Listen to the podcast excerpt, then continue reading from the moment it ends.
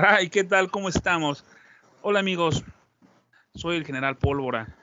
Eh, ya me extrañaban. Bueno, realmente no tanto. Me han dicho eh, que alguna gente le dijo al vocero que los programas que yo no vine habían sido los mejores programas hasta el momento. Y bueno, es muy probable. Pero también mi club de fans dijeron que estaban muy deprimidas porque yo no había aparecido. Entonces quise venir y sobre todo porque estoy rodeado de un par de los seres más buscados por el gobierno federal. El famoso Andrés de Anda, a quien le pregunto a qué estamos, carnal.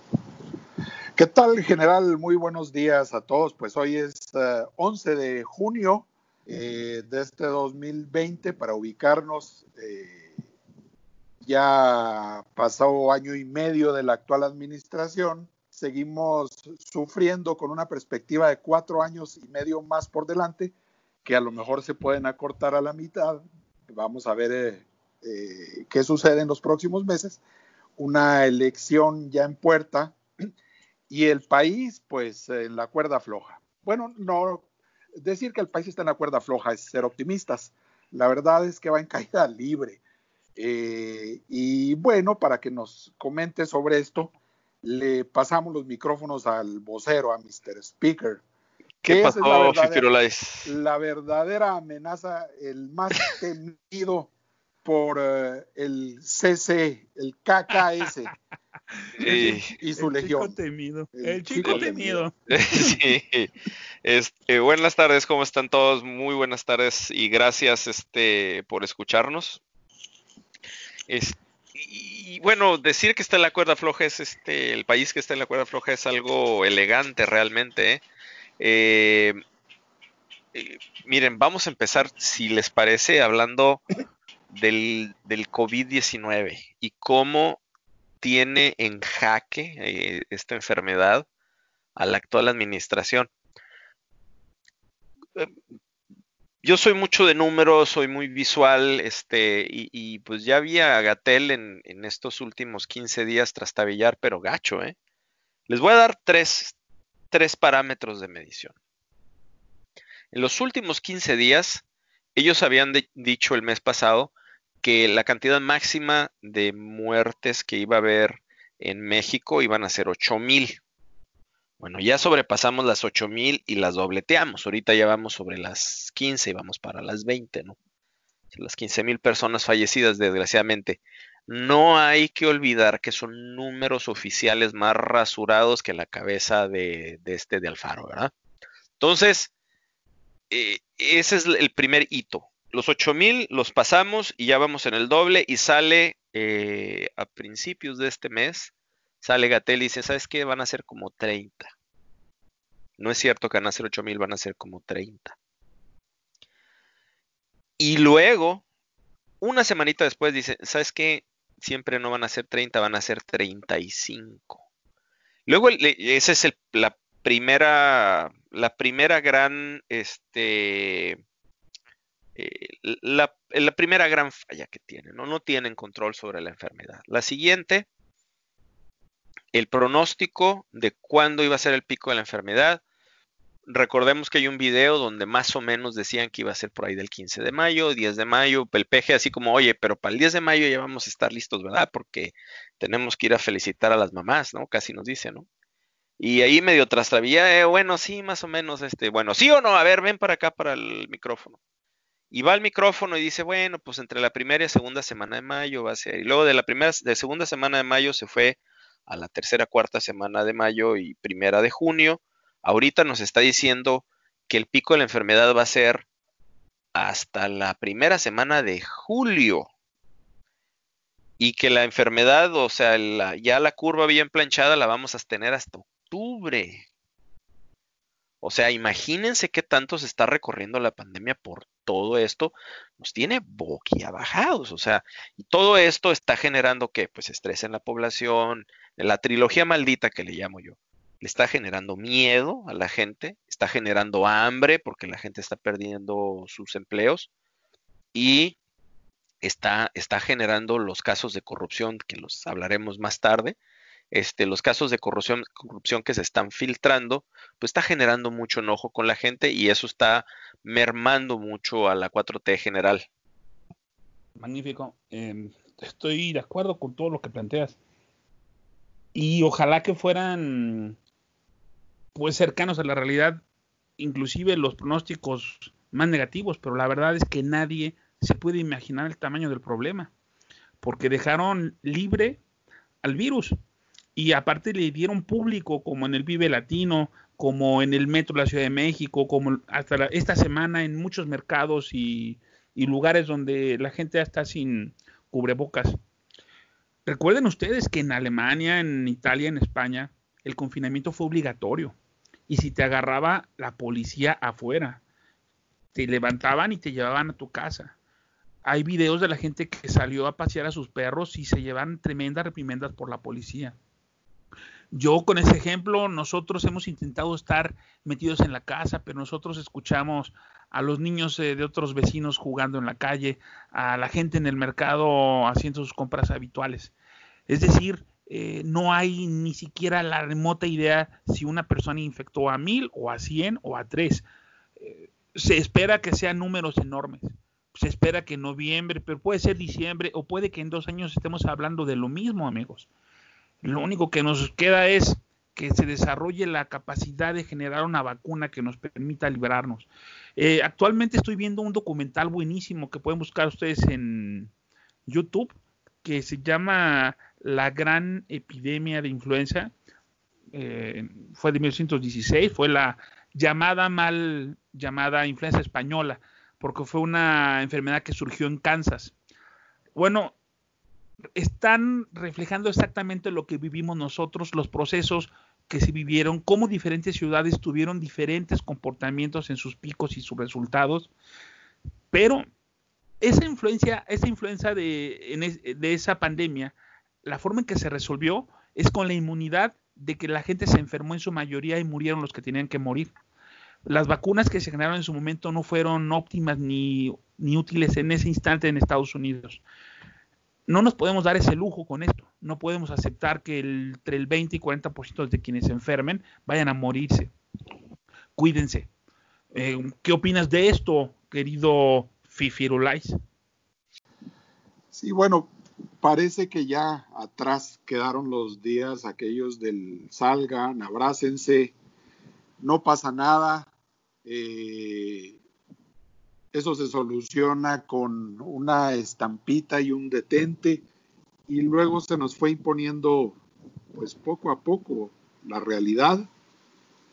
Y ya cuando la realidad nos hacía pensar que el gobierno finalmente iba a entrar en razón, iba a actuar con un poco de sentido común y de responsabilidad, volvemos a oír cosas como eh, no robar, no mentir, no traicionar ayudan a que no le dé a uno eh, la enfermedad. Eh, más recientemente volvemos a escuchar al presidente decir, salgan, hagan su vida normal. Y bueno, pues a él ya lo vimos eh, malgastando su tiempo en la carretera, haciendo una gira por el sur del país eh, poniendo el peor de los ejemplos como el líder eh, que debiera de ser y como con la responsabilidad que tiene de ser él quien estableciera conductas mínimas eh, que la población debiera de, seguir. Tenemos en contraste con la actitud del presidente mexicano la de otros mandatarios, como el caso de Angela Merkel, eh, que a lo largo de estos meses se ha colocado como una figura con un liderazgo mundial incuestionable. Eh, gente que has tenido el valor para empezar de hablarle con la verdad y de frente a sus conciudadanos, que les ha sabido decir lo que viene enfrente de nosotros es muy difícil. Vamos a tener que hacer un gran esfuerzo entre todos eh, vamos a sufrir sin duda. Eh, hay muchas malas noticias, pero la buena noticia es que si nos unimos lo vamos a sacar, vamos a salir adelante. Y en México no hemos tenido a una autoridad que tenga el valor, los pantalones suficientes para encarar a la gente y decirle, eh, se nos viene el mundo encima y agárrense. No, este presidente nada más quiere estar hablando de, besos y de abrazos y del bienestar eh, y es incapaz por un momento, aunque la realidad vaya en sentido totalmente contrario, de hablar con responsabilidad y decirle a la gente la verdad.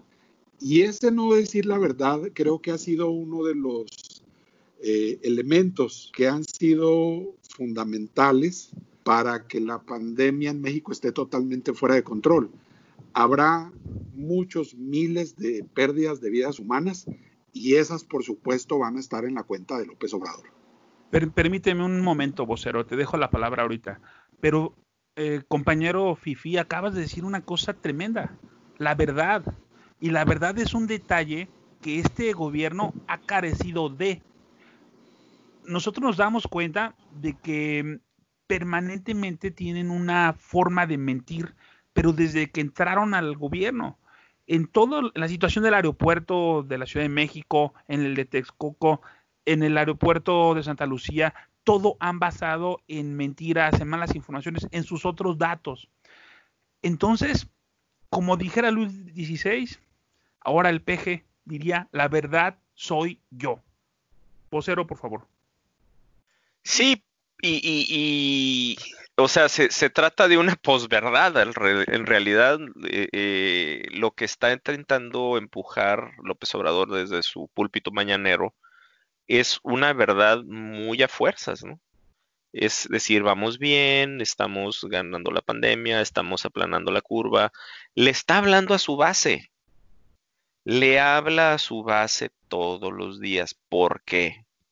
Y por ahí hice un hilo en, este, en Twitter donde le decía que, ¿se recuerdan aquello de conmigo contra mí, ¿no? Con la cuarta transformación o en contra de la cuarta transformación. No hay medias tintas, hay conservadores y hay liberales, hay buenos y hay malos. Eh, Totalmente hitleriano. completamente, eh, completamente binario, uno o cero, ¿no? Entonces le está hablando él a su base y le dice a su base que vamos bien. Y cuando tú encuentras una persona de esos que, que están completamente convencidos de que lo que el país eh, necesita es más de López Obrador, este, pues ellos escuchan la mañanera y no escuchan otra cosa, es su fuente de noticias. No quieren escuchar ni a López Dóriga, no quieren escuchar a Ciro, no quieren escuchar a nadie más más que a, más que a López Obrador con eso tienen, ¿no? Entonces se está viendo la posverdad. Voy a hacer un, pequeño cambio, vamos a movernos del COVID de la presidencia a las encuestas. Yo celebré la semana pasada en el podcast general de que ya tenía, ya, ya estaba él por debajo del 50% de preferencia. Se le cayó de los últimos cuatro presidentes, en un año y medio ha perdido mucho más que todos. Ha caído 25% su popularidad, Y vamos a la mitad de la pandemia. Vamos a la mitad de la pandemia. ¿Qué quiere decir esto? Ya lo abandonó el voto suave. El voto duro lo tiene, que son unos 18 millones de votos. De los 30, yo le calculo unos 18 millones de votos. ¿Sabes lo peor? Que esto se mide no en el momento exacto, sino en tendencia y su tendencia es, es a la baja. Exactamente, es a la baja. Entonces, ahorita él, fíjate cómo están, ¿no? Y, dijo algo que a lo mejor no le conviene, le conviene y no, por, por lo que te decía, ¿no? De que necesita siempre tener un, un contrincante, necesita, es como el santo que necesita tener este, al doctor Caronte enfrente o al Batman que necesita tener al guasón este, siempre enfrente para ser alguien. Uno no se explica sin el otro, ¿no? López siempre ha dicho, si no es Carlos Salinas, es la mafia del poder, es Felipe Calderón, es este la prensa FIFI, es este Diego Fernández de Ceballos cuando fue lo de lo de los videoescándalos o Vicente Fox cuando fue lo del desafuero. Siempre necesita un antagonista. Entonces, si tú ves ahorita lo que está él urgido es de agarrarse a madrazos con alguien. Porque, porque el COVID, con el COVID, yo lo decía en mi, en mi podcast el otro día, no te puedes pelear con el COVID. El COVID le vale madre si le dices que sí es fifi o no. Entonces, tú tienes un enemigo invencible que es el COVID, necesita distraer la atención con algo, ¿no? Y es con esto porque las encuestas que van a tercios le desfavorecen ahorita en proporción. Hoy, deja correr un año y ¿cómo va a estar el país? Ninguna expectativa es buena, este eh, general. Lo que pasa es, habíamos platicado de que los regímenes totalitarios, socialistoides, tienden a buscar un caldo de cultivo de personas necesitadas de subvenciones, de apoyos y de maíz del parte del gobierno. Entonces, el huracán, el terremoto y en este caso el COVID le dejó una marea enorme de personas que perdieron su trabajo, em, empresarios que perdieron su empresa, gentes que perdieron su subsistencia. entonces él va a tener ahorita que generar ese dinero para poder ganarse a esas personas que son las que van a ir a cuidar las casillas cuando Morena esté votando en la próxima elección. ¿Verdad, eh, Fifi? Lo habíamos comentado. Sí, así es. Pero antes de eso, nada más para repasar un poquito las reflexiones que nos compartía el vocero él decía algo que yo creo que debemos de cuestionar, que López Obrador estaba frente a un enemigo invencible que era el coronavirus. A lo mejor para López Obrador ese es un enemigo invencible porque es un inepto, punto. Porque para otros países no ha sido un enemigo invencible. Nosotros en México tenemos que darnos cuenta y tenemos que cuestionarnos por qué en México el virus está cobrando tantas vidas? ¿Por qué está cada vez creciendo más y más y más y extendiéndose más y más? Mientras en otros países aplanaron la curva hace semanas y está en sus expresiones mínimas. ¿Por qué otros países sí han podido contra este enorme reto y nuestro país no? Eso es algo que debemos de cuestionarnos y eventualmente es algo que le debemos de cobrar a este régimen criminal.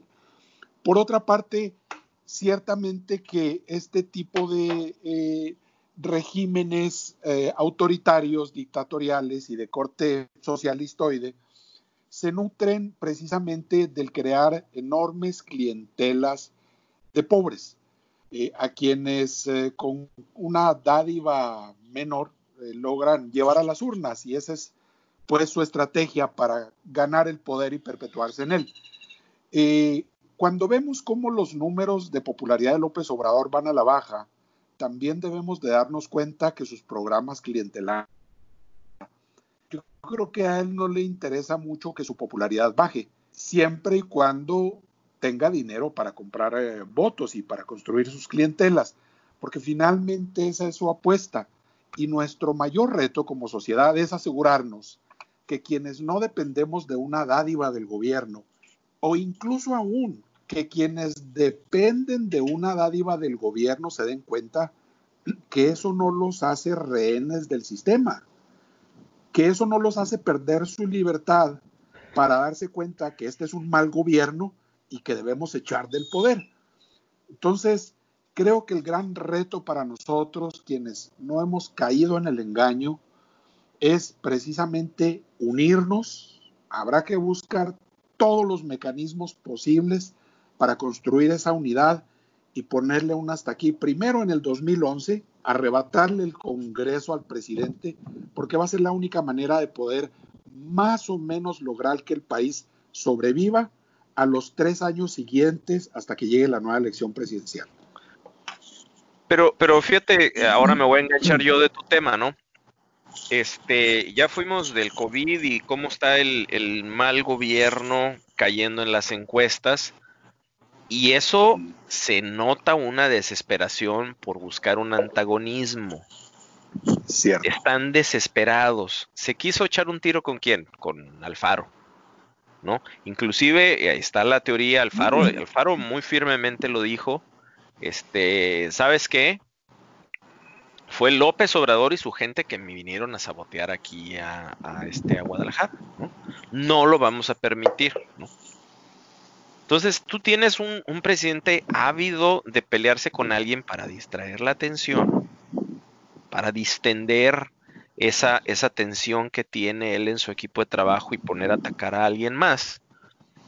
Y, se les ven desesperados señalando, se les ven, este, digo, la lista de opositores que salió, que se filtró ayer, este, junto con el famoso BOA, que ahorita lo, lo tocamos, que ahí a mucho orgullo, muchísimas gracias. Les aviso a todos mis malquerientes que ya cambié de arroba, ya no soy vocero del P, ahora estoy como arroba don, don vocero.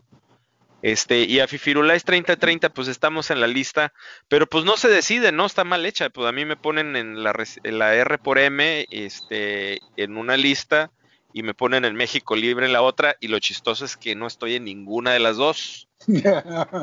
Yo soy un ciudadano, yo, soy un ciudadano que no estoy de acuerdo en dónde, a dónde está llevando México este pelado.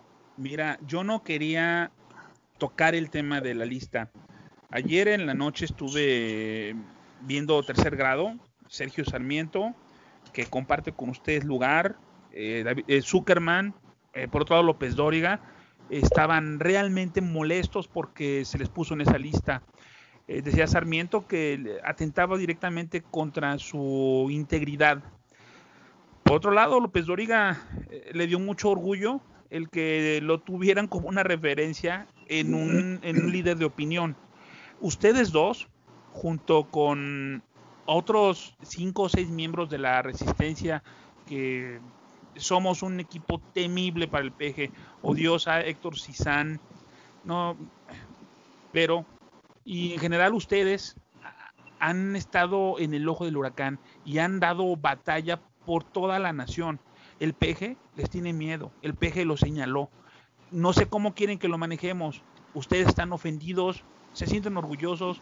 ¿Cuál es su sentido? a mí me da risa. Hay gente que se preocupa, que me dicen, oye, pues es que eh, no te van, no van a ir a buscarte. Cabrón, no saben ni comprar unas pipas. No saben ni siquiera, o sea, me voy a ver medio, medio, medio académico aquí. Decía el, el exsecretario de Hacienda, es que Bartlett no entiende del valor presente neto, no entiende el, concepto del valor del dinero a través del tiempo. O sea, no saben lo básico, van a saber buscar opositores. A mí me vale, la verdad, y a mí no me van a callar.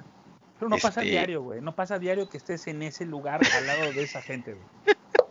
que el presidente de la República y su este personero haya, me haya puesto, yo lo considero, es más, lo voy a enmarcar, lo voy a poner en mí. Tú, Fifirulais, ¿cómo la ves? ¿Cómo te sentiste, viejo? Bueno, no, e, eso a mí me lleva a reflexionar sobre algo que ha sido un tema recurrente en los últimos años en todos estos movimientos de cambio de régimen.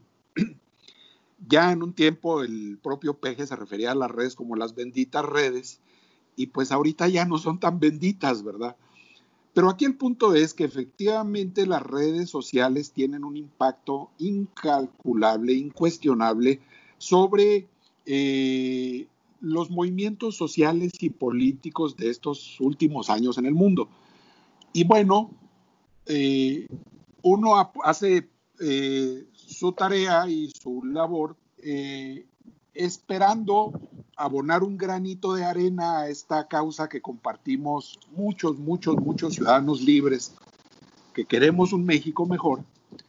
Y cuando ocurren este tipo de situaciones que te ponen en una lista y que te señalan como uno de sus enemigos, pues uno dice, mira, caray, parece como que el propósito se está cumpliendo, parece que les está calando lo que hacemos en mayor o en menor medida. Y bueno, pues eso hay que decirlo, eso es eh, algo que al menos a mí en lo personal me resulta muy satisfactorio, es un referente importante para darnos cuenta de que lo que estamos haciendo tiene sentido.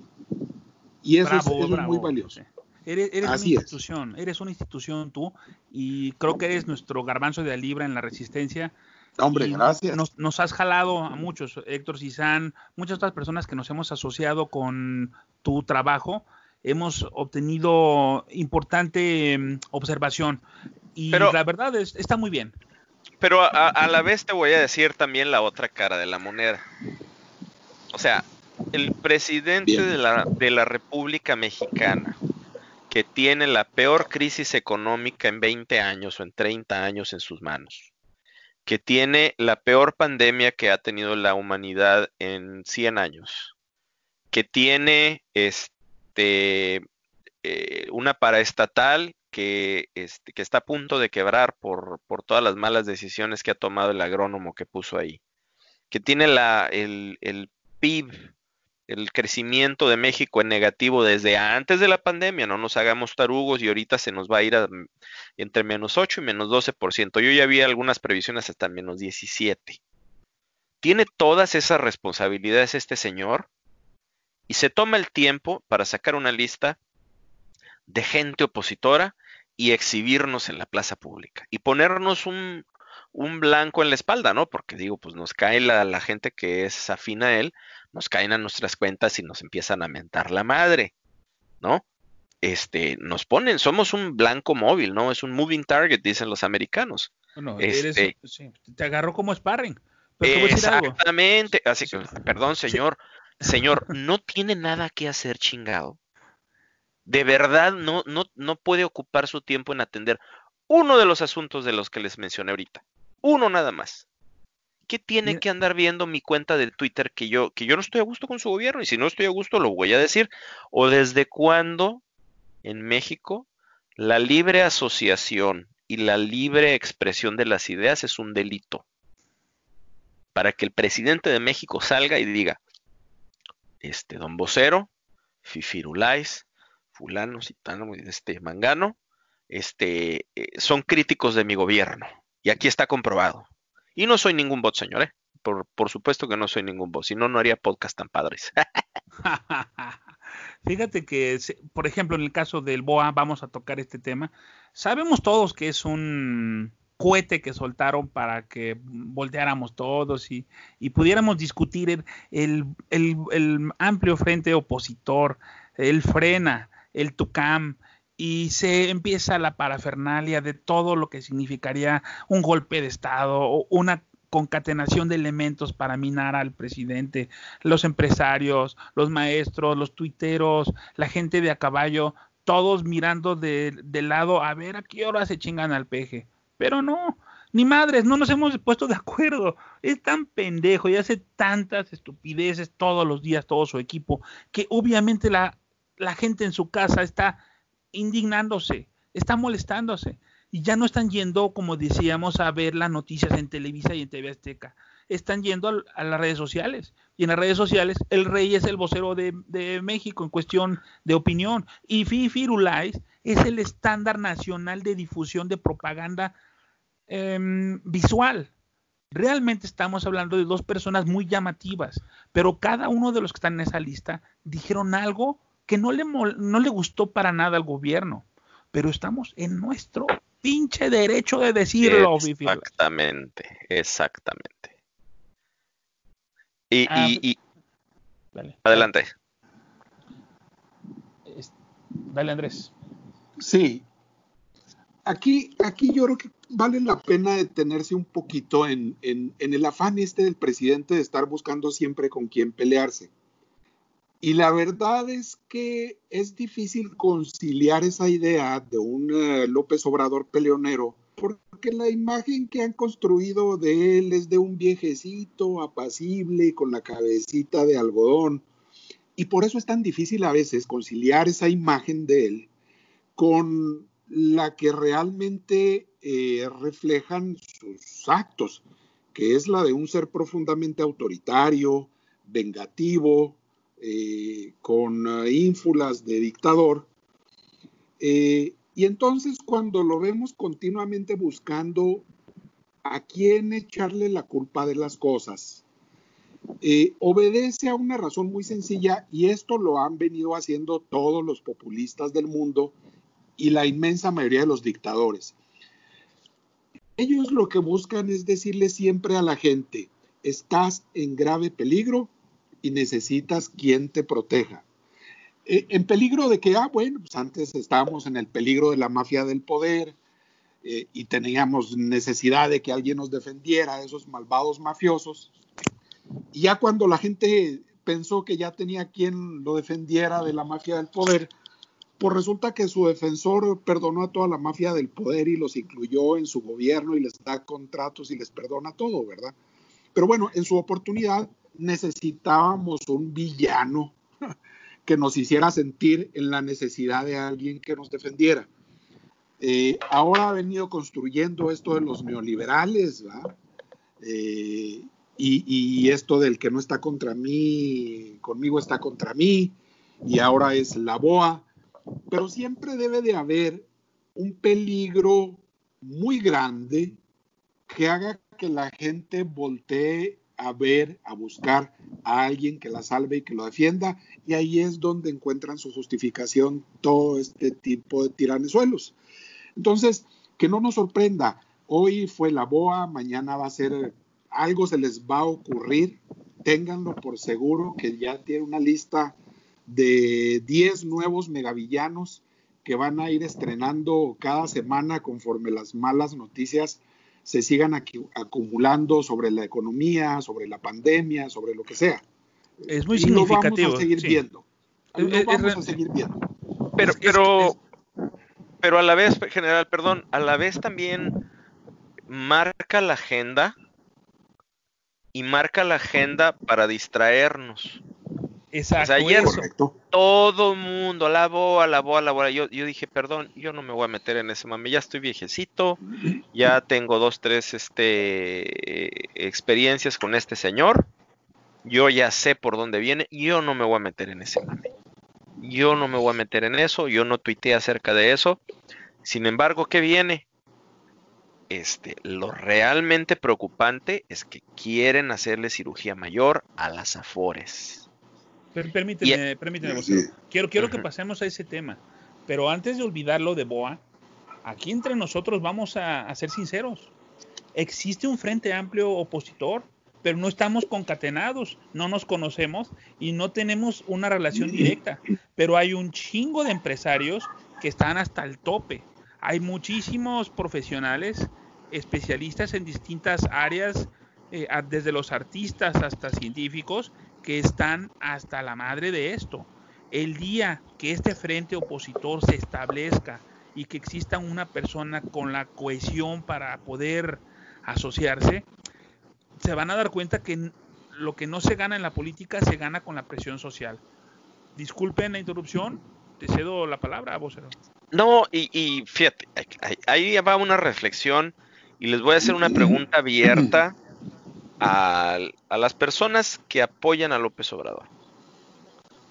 Viendo lo que ha visto hasta el día de hoy, señor o señora que me escucha, ¿usted le confiaría los ahorros de su retiro a López Obrador? Yo no. Pero hay un chingo de gente que sí, entra a Facebook y tú no, no, no. Hay gente que dice, señor Obrador, pónganos, pónganos más impuesto para la refinería. O sea, hay gente que es ciega. Pero, pero ahí te va, sí y no, sí y no. Te voy a decir una cosa, a Facebook yo no entraba, yo estoy en esta, en, en la red social de Twitter, tengo mi red personal de Facebook también, ¿no? Pero es personal, ahí no me meto en política. Yo tampoco entro por eso, la neta. Pero, pero fíjate, Twitter ya lo perdieron. Cuando empezamos a tuitear nosotros hace, bueno, yo empecé en febrero del 2019. Este, cuando empezamos a tuitear, el, Twitter estaba como 50% este, a favor y 50% en contra. Ahorita ya, ya la llevamos de gane ahorita, bueno, Facebook hace un año, un año y medio, Facebook era completamente territorio de López Obrador y lo han ido perdiendo. Lo han ido perdiendo. Ahorita ya se, ya te metes a los grupos y ya hay grupos, hay muchos grupos de, de este, de Facebook este, en contra. Ya le, ya le han estado encontrando la manera y a cada rato me llegan de mis amigos, yo no los pongo, de mis amigos me llegan mensajes en contra de López. Inclusive me llega, no, sabes que tenían razón. Y dicen, sabes que, no, y esto ya se fue al carajo, ¿no? Te, voy a decir algo de eso. Un, en un podcast que estuvimos en el pasado, me parece del psicólogo, donde nos hablaba en relación a, cómo la gente muy radical no aceptaba las cosas. una persona me escribió, Ulises García, que él es de Morelia, desde Facebook me puso un mensaje donde decía que a la gente que votó por el PG nunca van a aceptar que se equivocaron y que, a, y que a nadie le gusta que le digan la cagaste y estás mal. Que la estrategia que nosotros teníamos de hacer a la gente saber que estaba en un error no nos iba a regalar un solo voto de ellos, sino mayor encono y mayor separación. En el fondo puede tener mucha razón, pero nosotros no somos terapeutas de, de Chairos. Nosotros tenemos que decir la verdad. Adelante, Andrés. Cierto, cierto. La verdad al precio que sea. Yo quiero recapitular un poquito y regresar un instante al tema de, de BOA, porque aun cuando en efecto fue eh, una estrategia de López Obrador para distraer la atención de lo de Proa, perdón, de lo de las Afores, que no tarda en convertirse en un tema más grave que el Proa que tanto les asustaba. A pesar de que, de que fue una estrategia para distraernos, para crear un nuevo enemigo y para darle a sus huestes uh, una batalla más que librar. También lo cierto es que poner sobre la mesa ese tema a muchos les abrió los ojos sobre la necesidad que, que, tenemos de, de, sumarnos en un solo esfuerzo todos los que no estamos de acuerdo con lo que está pasando en el país. Y en ese sentido yo sí creo que va a terminar pagando eventualmente un costo muy alto, le va a salir el tiro por la culata, definitivamente.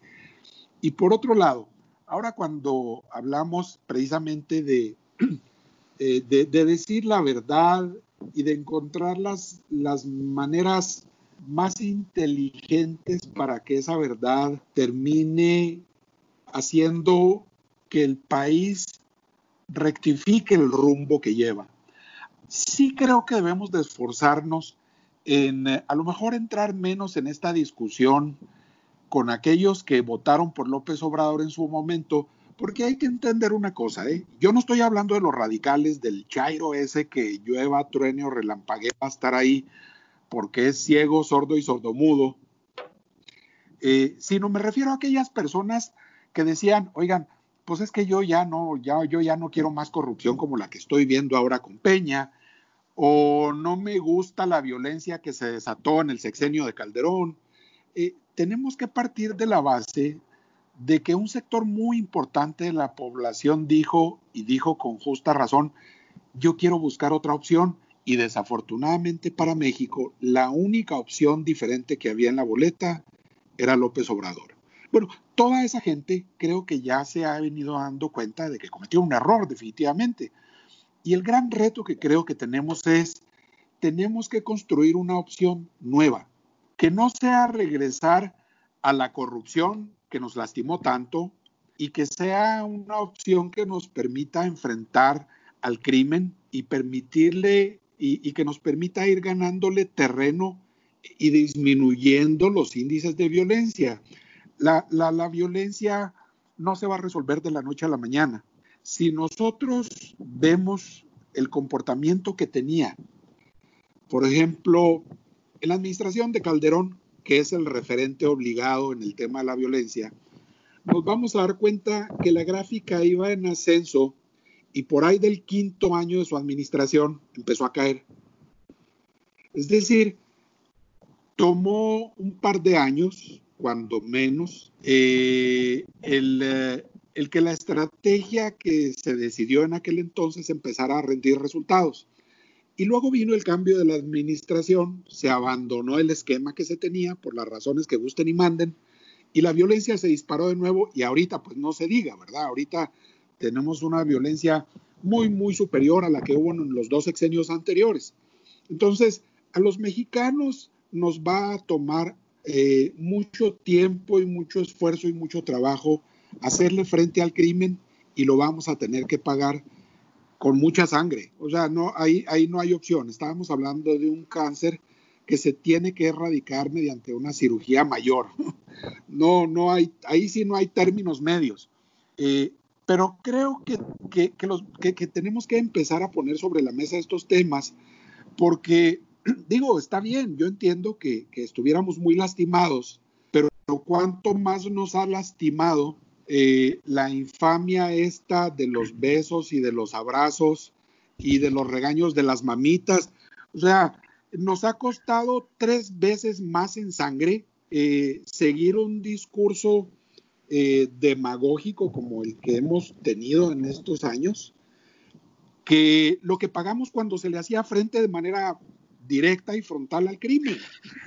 Sí, pero lo decíamos que el dinero que él está buscando por todos lados, la distracción que tiene para robar las afores, es para tener forma de maiciar a la gente que va a estar cuidando boletas, que va a hacer trabajo para Morena.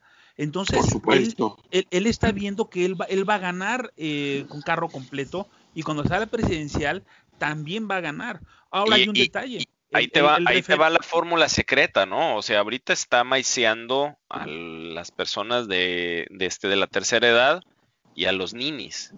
Y ahí te van, dice, les quiero dar una tarjeta, ya vimos que los bancos les pueden dar tarjetas a los chavos de entre 15 y 17 años que ahorita no te pueden dar una tarjeta porque no eres mayor de edad.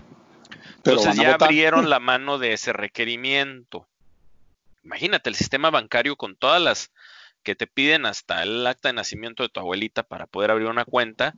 Ahorita van a, van a permitir que los jóvenes de 15 y 17 les deposites directo. ¿Para qué? Pues para que les ponga su beca, para que porque los de los de 17 pues van a pues votar en el 21 ten en cuenta y los de 15 van a votar en el 24. En todos los moteles aceptan tarjetas de crédito, güey.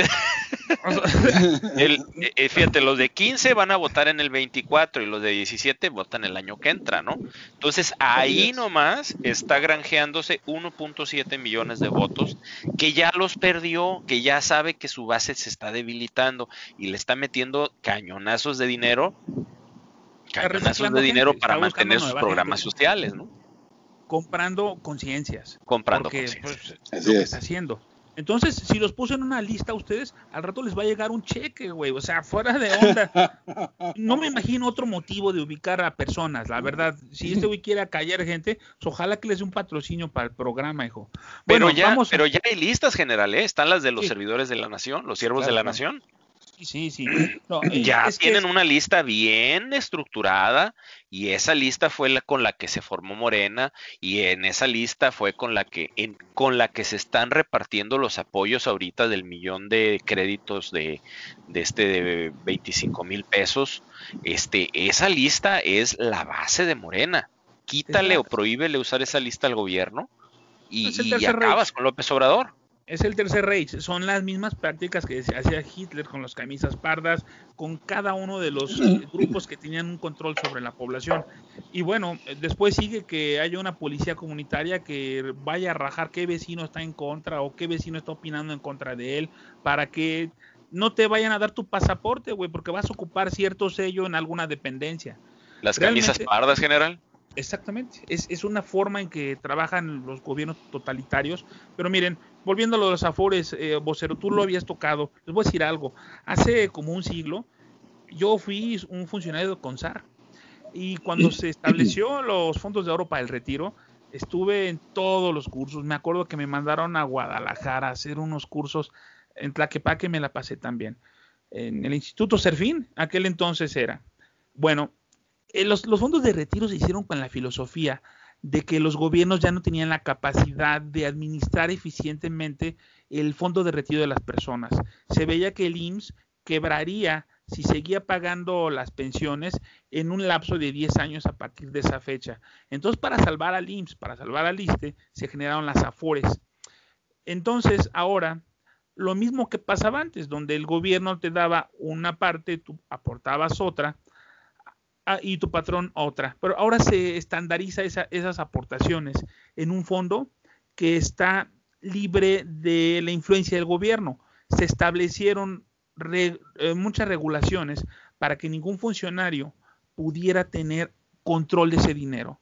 La Junta de Gobierno del Sistema Europa del Retiro están el presidente de la Bolsa de Valores, el presidente de la Asociación Mexicana de Bancos y diversos funcionarios, son seis o siete, que hacen un, análisis de cuál es la mejor forma de invertir el dinero de las personas. De tal forma que ese dinero no existe, no, no está la lana que nosotros eh, nos han quitado en ningún banco. Está invertido porque es una forma solidaria. Estamos nosotros con nuestros dividendos pagando a los viejitos que están jubilándose en estas épocas. Y a su vez, cuando nos salgamos nosotros, alguien va a soportarnos en cierta forma. Pero no se puede invertir ese dinero en un solo tipo de eh, eh, instrumento de inversión. Tiene que dividirse parte en inversión de moneda extranjera, parte en fondos seguros y una gran parte va en cosas como el aeropuerto cosas de infraestructura porque es un, regreso seguro del capital.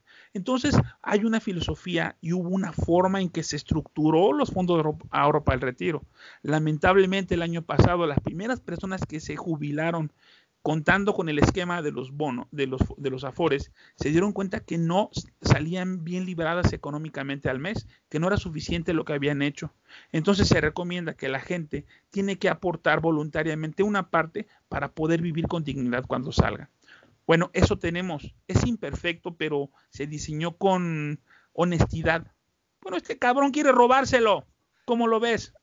Y meterlo a proyectos no productivos meterlo a un aeropuerto, a la central avionera de, Santa Lucía, meterlo al tren Maya que va a ser diésel, que es una barbaridad eso. O sea, sí, sí, neta, yo, yo te, juro que yo pensaba que le iba a meter un tren bala eléctrico.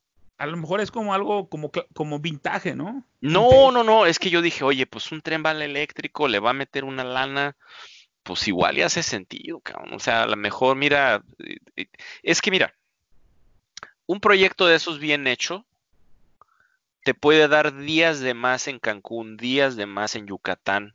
Tú llegas a Cancún y te vas a, este a visitar este Mérida. Uxmal, todo. Y te vas a Uxmal o te vas a este a Tabasco, te vas a Palenque, te vas ahí, eh, agarras. ¿Cómo le haces en, en este en Europa? En Europa tú llegas a un lugar, llegas a Ámsterdam. Tienes este, pinche boleto para todos los trenes de Europa. Exacto llegas a Ámsterdam y de ahí te mueves. De ahí te mueves a tres, cuatro lugares y regresas. Mira, es necesario, es un super negocio y es una cosa básica. El costal que está desde San Diego hasta San Francisco, diario lleva un chingo de gente de arriba para abajo a una velocidad, con un escenario precioso, Pero un tren hermoso. Pero te voy a decir algo. Pero vamos a decir, oye, no se debe de está bien, a lo mejor lo, lo, vas a hacer para reactivar la economía. Ay, bueno, lo necesitan, yo digo que no. Pero bueno, si lo vas a hacer, lo vas a hacer bien. Vas a meter una máquina de 60, 80 kilómetros por hora general, por el amor de Dios. Nadie se va a subir en esa cosa. Caray, que no, los mosquitos los van a acabar. Pero bueno. Andrés, por favor. Oye, no, es que yo me estaba imaginando, este, paseando por toda la Ribera Maya en el eh, tren eh, eh, bala mexicano y, bueno, es que nomás de ver las imágenes de cuando la inauguración daban ganas, en serio, pues de, de llorar, güey. De, llorar. Neta que cuando hicieron la pinche línea 12 del metro estuvo más padre, güey. Oigan, pero no sé si vieron por ahí ustedes algunos folletos que diseñaron eh, haciéndole publicidad al tren Maya y se veían ahí en los monitos muy bonitos el presidente y sus floreros y luego un tren muy moderno, muy bonito al fondo, y uno decía, ah, caray, pues como que parece de a de veras.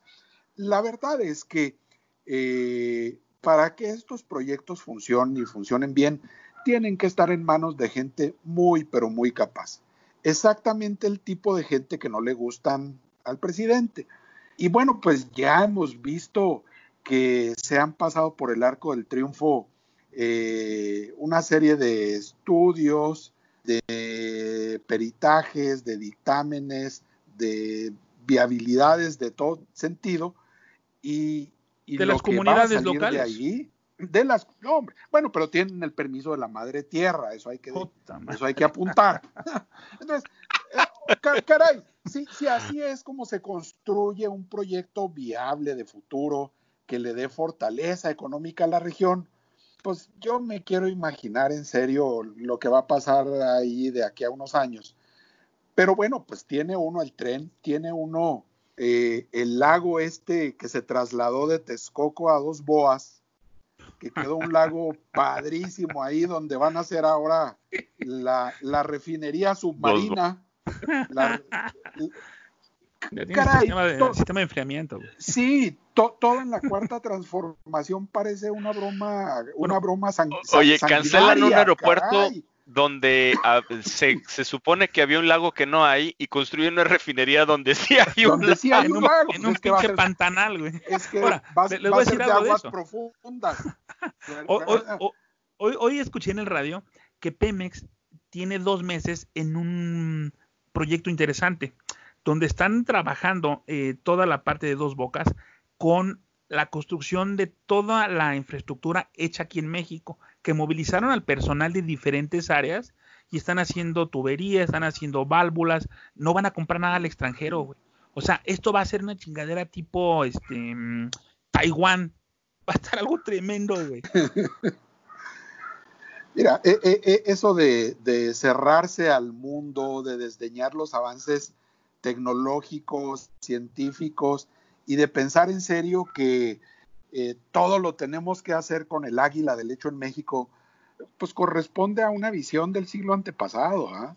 Eh, la verdad es de que el mundo ya no está desconectado, estamos intrínsecamente ligados al resto de la humanidad cuando vemos estos discursos y este desdén por eh, la capacitación, caray, ahora que se andan queriendo echar a, los organismos reguladores, el, argumento del presidente es de que se trata de fifís que se van a capacitar al extranjero y que de todas sus, todas sus telarañas mentales, ¿no? Que tiene sobre eh, todo lo que tenga que ver con, con eh, especializarse y aprender y capacitarse, eh, son los argumentos que utiliza para destruir las instituciones que tanto trabajo nos ha costado construir.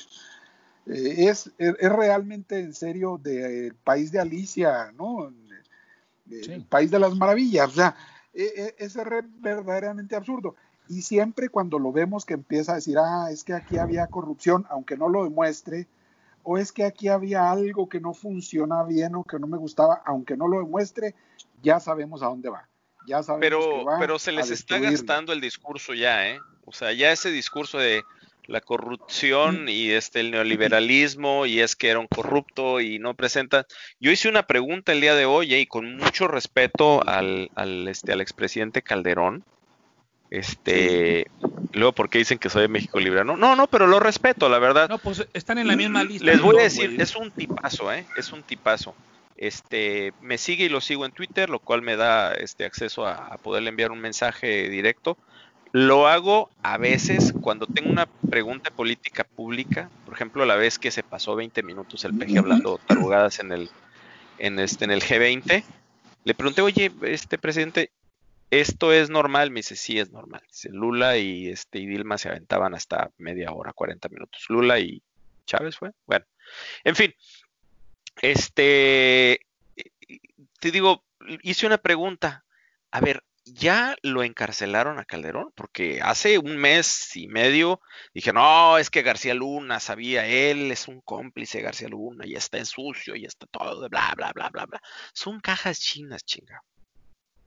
Son cajas chinas. y ahí vamos todos ahí a la caja china. No, no hay que tragárselas, ya son muy obvias. Ya la gente pensante ya se le están activando las, redes neuronales y están decidiendo a qué hacerle caso y a qué no. Sí, amigo, pero déjame decirte algo. El, hace un rato lo, de Boa lo comentaste y lo del cacas en el pasado y cada chingadera que cada semana nos regala este güey como, como un tema. Eh, son cajas chinas y son son cosas para eh, espejitos para distraernos. Sin embargo, el empujar eso es lo que ha destacado a muchos de los tuiteros que hay, porque han jalado otras conciencias, es lo que está minando a sus personas de él, que circule tanto como una burla todo lo que él dice. Él está como mandibulín que decía nadie me respeta, güey. Realmente cada cosa que dice es un motivo de burla, de sorna, porque no está sabiendo cobrar el papel de un presidente. Lo mismo que Trump en el gabacho, güey. Dale, Andrés. Sí, miren, es bien obvio y, yo tengo cierta reserva respecto a subirse o no al tren del mame con algunos temas. Yo soy de la idea de que hay que tener un ojo en el gato y otro en el garabato. no hay que dejarle pasar ni una. Miren, a mí me llamó mucho la atención un tuit de un caricaturista que seguramente ustedes conocen, el, eh, creo que él firma como el Chavo del Toro. Sí, claro. Bueno, eh, hace unos días, par de días, él subió una publicación que me llamó mucho la atención. Él decía, a ver, yo defendí siempre con todo a López Obrador.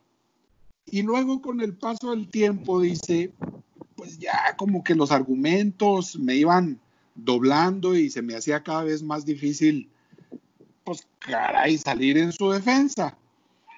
Hasta que de, plano este, decidí hacerme a un lado. Dice, y ahora que salieron con la mamá del Boa, dije, hijo, qué suave se siente de la que me estoy salvando. Entonces, claro que esas cosas, aunque sean cajas chinas, aunque sean distractores, sirven para que mucha gente termine de darse cuenta y que vea con claridad el tipo de vacilada de gobierno que tenemos. Es tu gasolina, Andrés, es tu gasolina, la neta, güey. Así es. en, mi caso sí, yo no, yo sí puedo, no les perdono ni una, porque creo que sirve a los dos propósitos. Eh, por eso yo insisto, con un ojo en el gato y otro en el garabato. Y aparte, mira, eh, lo deja Goebbels, una mentira mil veces repetida tiende a tomarse como una verdad. Ahorita la, gente piensa que el BOA es de, de veras, güey. Porque se ha pues, mencionado de para abajo. Porque pues, necesitaba inventarse un organismo antagonista para darle para darle gasolina a su gente, ¿no? Claro, porque el, imperio tiene enfrente siempre a la resistencia. Y hablando de eso, amigos, vamos a ir cerrando el programa porque creo que estamos por romper el récord Guinness de mucho tiempo. Vamos a ir abrochando. Eh, en el orden de edades, por favor, echen un mensaje que gusten, manden sus saludos y vayan despidiéndose. Dale, Andrés. Yo por ser el más chavo. Eh, muchísimas gracias, general eh, vocero, por este espacio. La verdad es que siempre es muy, muy divertido cuando coincidimos en estas pláticas. les envío un saludo muy afectuoso a todos quienes escuchen este podcast y los invito a que nos sigan, a que se sumen a este esfuerzo por abrirle los ojos al país y a que, ahora sí, y aquí lo debo decir ya para despedirme, ya a estas alturas del partido sabemos cómo son el PRI, cómo es el PAN, cómo es la izquierda o morena o como le quieran llamar. Ya no podemos seguir atados al pasado. Yo creo que ya es hora que como mexicanos busquemos un esquema eh, un eh, camino nuevo que, nos permita sacar adelante al país.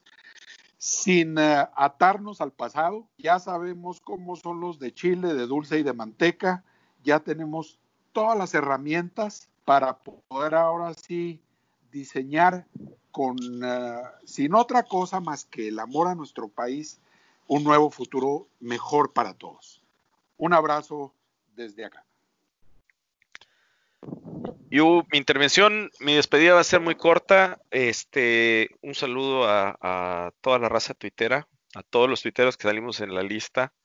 Este, un abrazo solidario. Vamos a seguir este, manifestando nuestras ideas libremente, este, sin, sin tapujos. Hablando la verdad, yo, yo digo que López es alérgico a la verdad. Y los voy a dejar con un pensamiento que me acaba de llegar aquí de un seguidor de Twitter. Aquí el señor eh, Pepe X2310, Mr. X23 nos dice, tan mal lo hicieron los anteriores que ganó AMLO. Tan mal lo está haciendo AMLO que se extraña a los anteriores. Abusados, gente. Merecemos algo mejor. De verdad, merecemos algo mejor. Sin duda. Dios me los bendiga y que tengan un excelente fin de semana. Muchas gracias y amigos, yo le quiero enviar un abrazo especial a Odiosa78, a Héctor Cizán, a Don Vocero, Fifiruelais 3030, a Fonesta, a Colette Fantín, a mi querida Chiquis Power, a Raúl MX, a Rahul, perdón, MX, y a todas las personas que con su trabajo han puesto un granito de arena en este océano. Porque, mm, amigos, en este instante, el día de hoy, la tenemos perdida con el peje. En este momento, ellos tienen todo por ganar el próximo año y los demás pero el día de mañana puede ser el día en que más gente empiece a sumarse a nuestro movimiento, a que abran los ojos y que se den cuenta de que la resistencia está en sus manos. Muy buenas noches.